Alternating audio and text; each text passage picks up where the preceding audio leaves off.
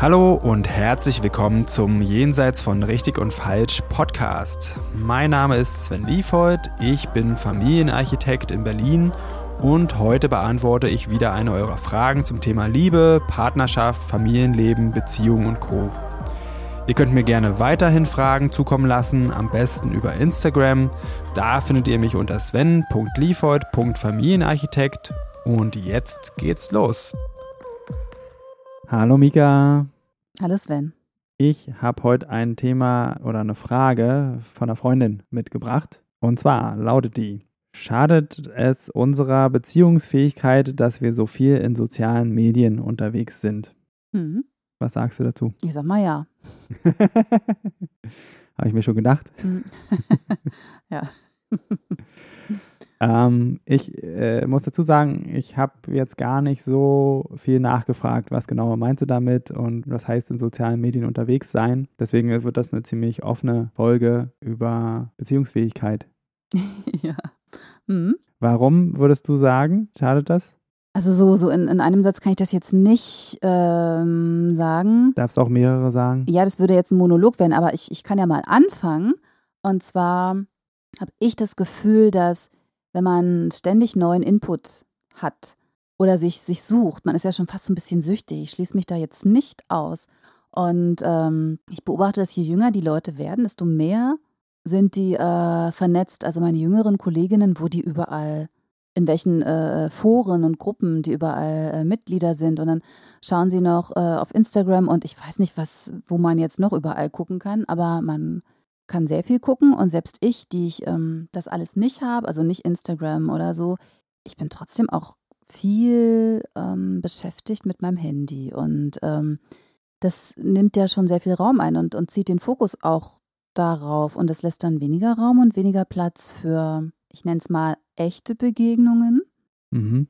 Also du meinst vom Zeitfaktor her? Vom Zeitfaktor auf jeden Fall und auch Aufmerksamkeit. Ja, die Aufmerksamkeit, also zum Beispiel ein Thema ist ja auch äh, Dating-Apps. Ähm, da passiert es ja ganz oft, man wischt einfach irgendwo hin äh, oder drückt auf das kleine Kreuz. Man hat halt so viel Angebot und äh, das behindert auch die Beziehungsfähigkeit. Und ich glaube, je mehr man auch bei Instagram zum Beispiel schaut ähm, oder ich sage immer Instagram, weil ich nichts anderes richtig kenne. Dabei hast du äh, gar kein Instagram.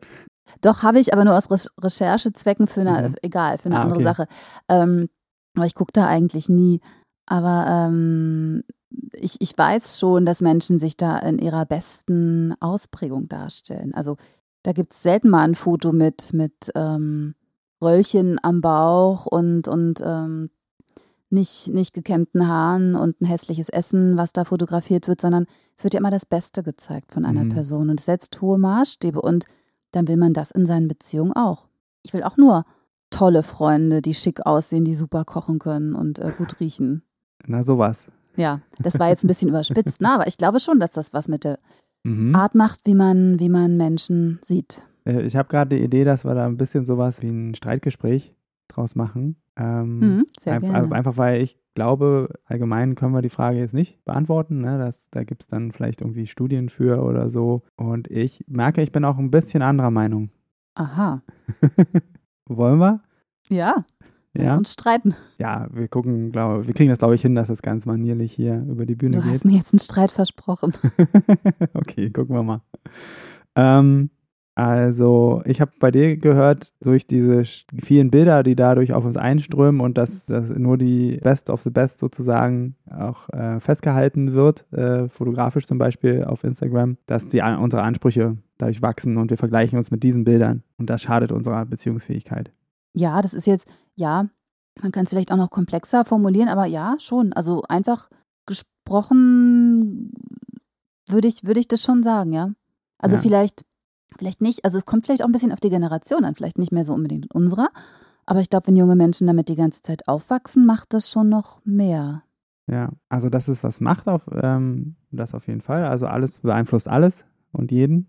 Äh, alles, was da ist.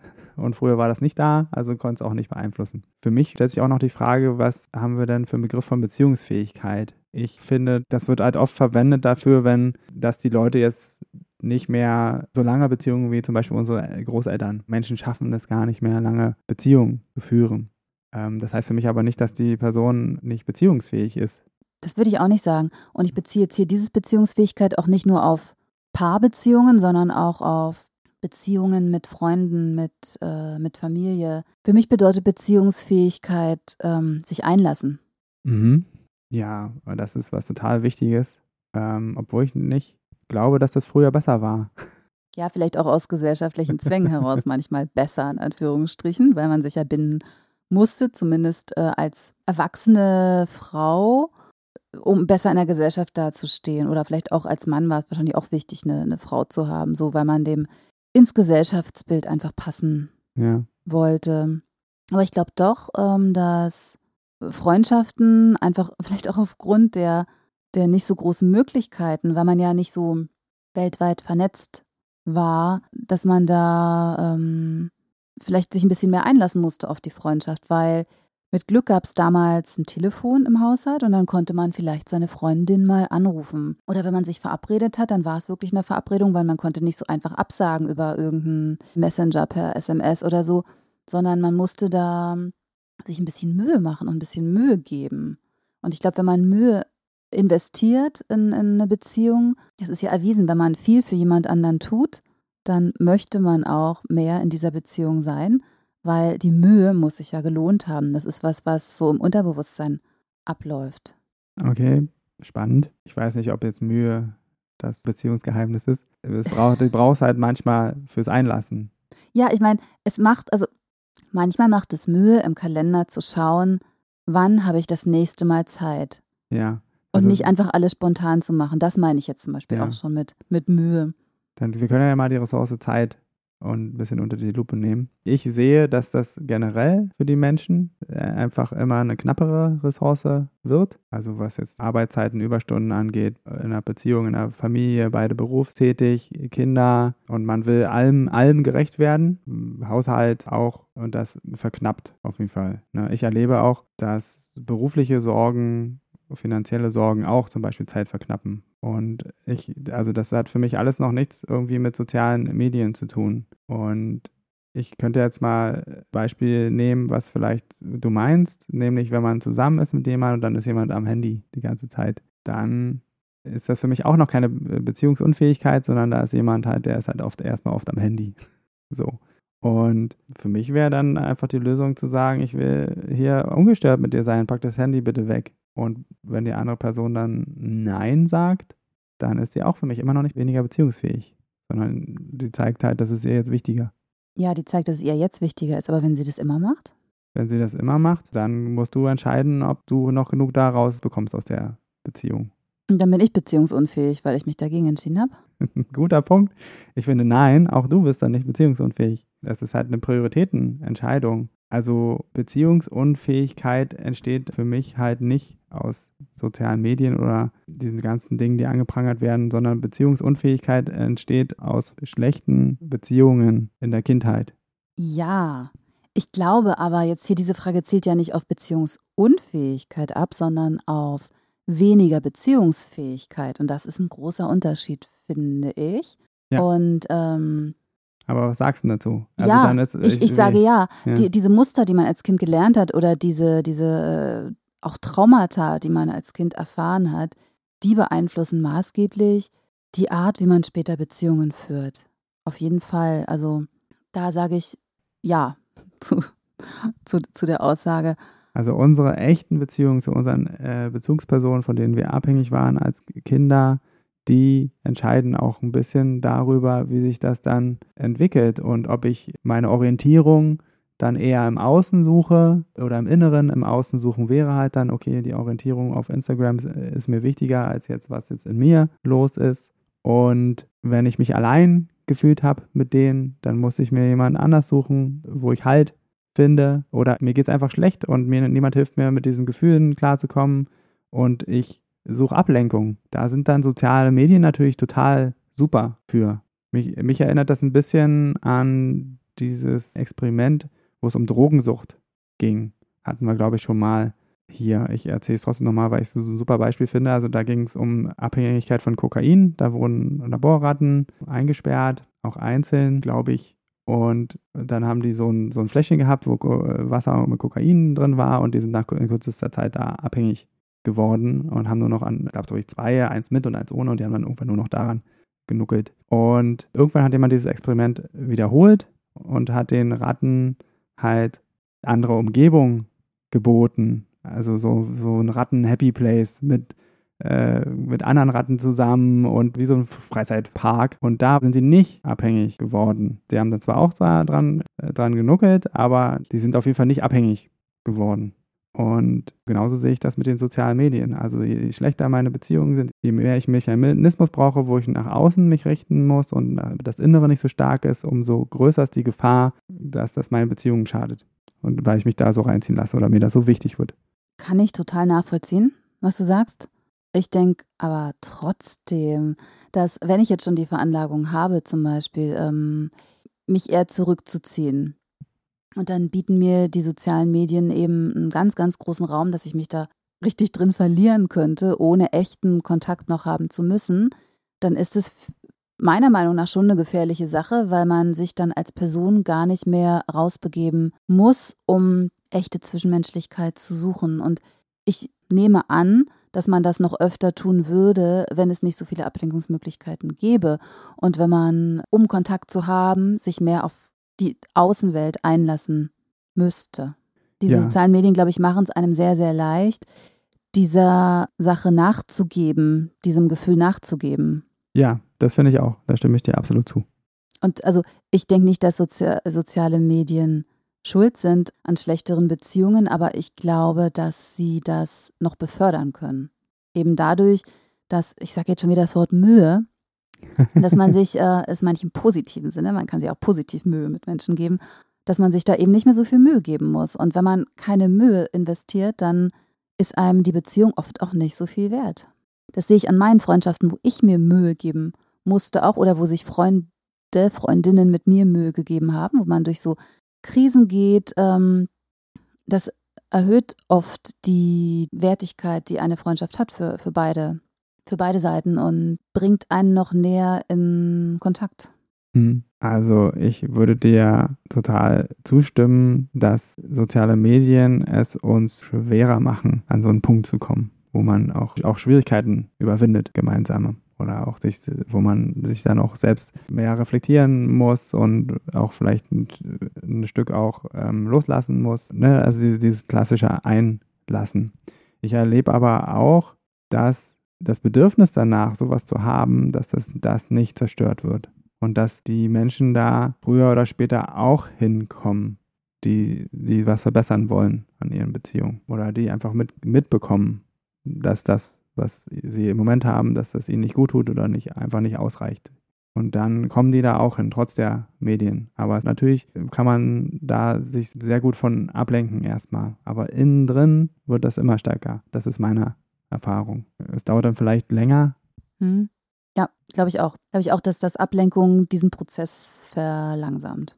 Ja, ja aber sie machen nicht unmöglich und auch. Ähm, aber dann könntest du ja. dich ja jetzt mir anschließen, dass ähm, die Beziehungsfähigkeit etwas erschwert wird durch soziale Medien.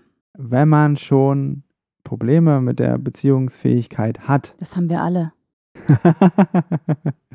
Ja, aber in unterschiedlichen Ausmaßen. Und je nachdem, ja. wie wir aufgewachsen sind, äh, ist das unterschiedlich ausgeprägt.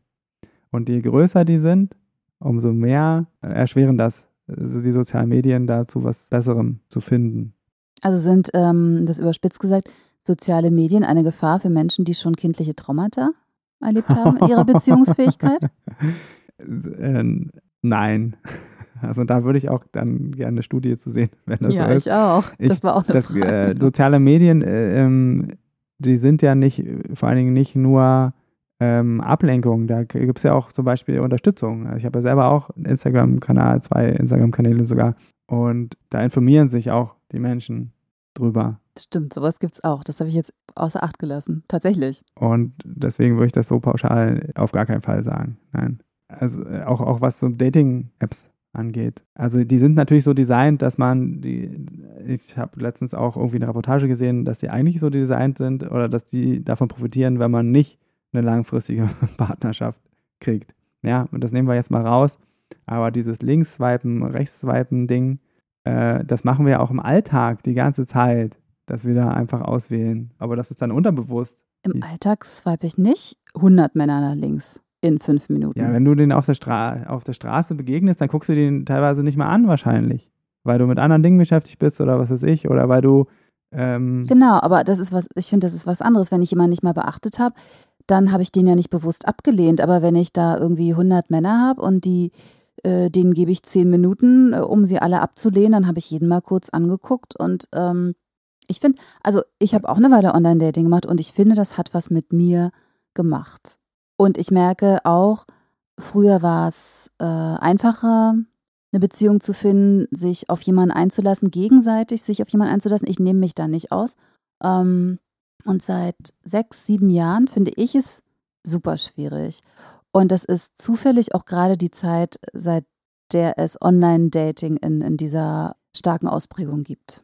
Ähm, also da sind wir noch immer bei Beziehungsfähigkeit, aber also ich, ich stimme dem zu, dass dieses, wie so ein Katalog, äh, in dem man da blättert, dass das was mit einem macht. Ja. Aber äh, mittelfristig gesehen beobachte ich das nicht, dass das generell schadet. Also, dass mit einer Dating-Plattform eigentlich genauso schwer ist, einen Partner zu finden wie im echten Leben, dem würde ich zustimmen. Also dieses, das, was die für sich da proklamieren, dass es viel leichter ist, das beobachte ich nicht.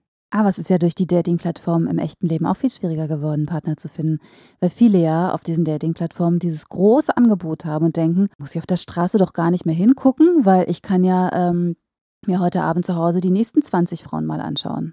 Ja, da gibt es sicherlich auch so, die da drauf hängen bleiben. Aber in der Regel, auch was, was Berichte angeht, die ich höre, ist, dass irgendwann dann auch der Punkt ein, einsetzt, wo man mitkriegt, hier, hier stimmt was nicht. Und dann weiß, weiß man vielleicht in der Regel noch nicht, woran es liegt. Oder dass man erstmal so ähm, seine Ansprüche so hoch sind durch dieses krasse Angebot, was man so sieht. Und da, aber dann kann sich trotzdem dann was, äh, was entwickeln, halt über erstmal Dating-Plattformen, Quantität oder hohe Ansprüche es kann sich was entwickeln, aber ich finde, es wird schwieriger. Meine eigene Erfahrung ist das und es ist auch die Erfahrung von vielen Menschen, die ich kenne. Ich sage mal ein Zitat, was ähm, ein Freund zu mir gesagt hat. Heute noch eine Frau auf der Straße anzusprechen, jetzt wo es diese ganzen Dating-Plattformen gibt, kommt fast sexueller Belästigung gleich.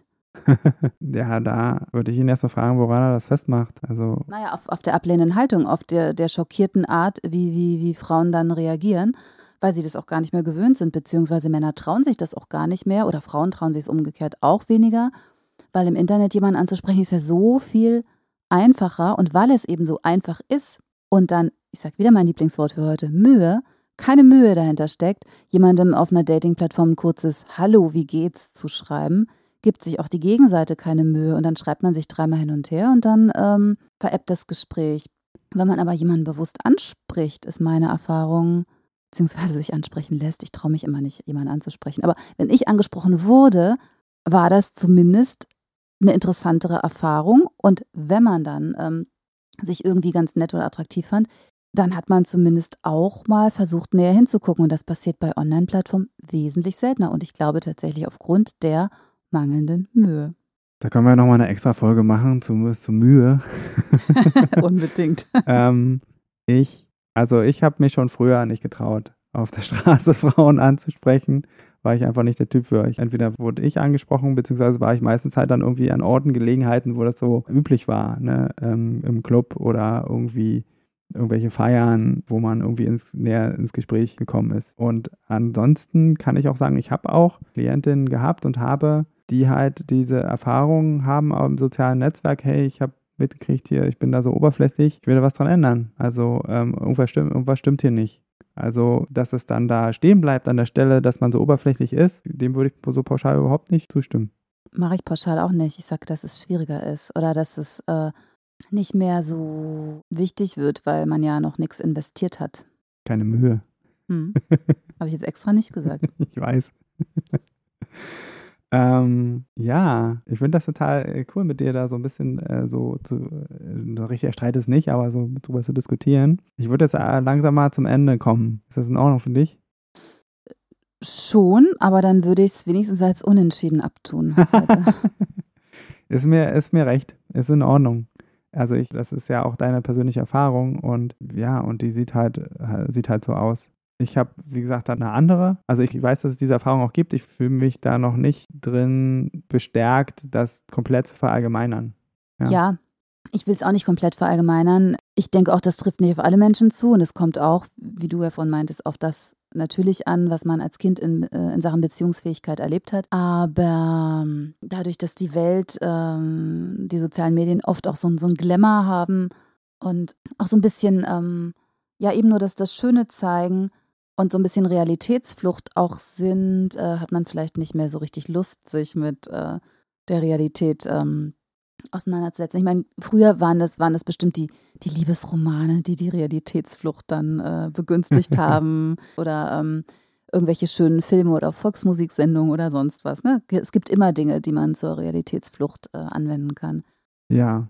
Ähm, Trotzdem sage ich, die sozialen Medien begünstigen noch eine Realitätsflucht und ähm, begünstigen auch, dass man nicht mehr so viel in, in ähm, seine zwischenmenschlichen Beziehungen investieren muss, um Part der Gesellschaft zu sein. Ja, also ich finde, es kommt darauf an, wie man sie benutzt, die sozialen Medien. Und sie haben definitiv eine äh, süchtig machende Komponente, die einem, je nachdem, wer halt darauf trifft, das einem schwerer macht. Ich finde es halt, den, den problematischen Part finde ich daran die Verantwortung, die jeder für sich selbst hat und auch, auch für die Lösung wenn man sagt, das sind die sozialen Medien sind schuld, dann ist die Gefahr groß, dass man nicht auf seine eigene Verantwortung kommt. Ich denke, sie äh, erschweren Beziehungsfähigkeit, aber sie machen es nicht unmöglich und sie sind auch nicht schuld an Beziehungsunfähigkeit.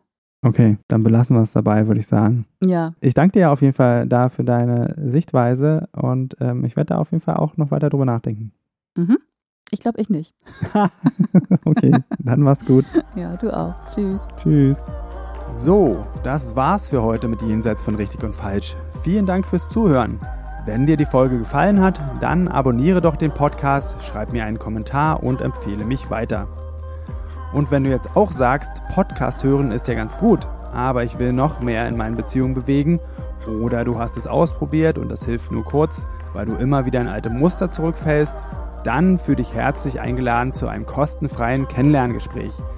Da schauen wir uns gemeinsam ganz in Ruhe deine Situation an und ich prüfe, ob ich dir weiterhelfen kann und verrate dir dann natürlich auch wie. Am besten du klickst gleich auf den Link dazu unten in der Beschreibung und dann sehen wir uns. Ich freue mich auf dich.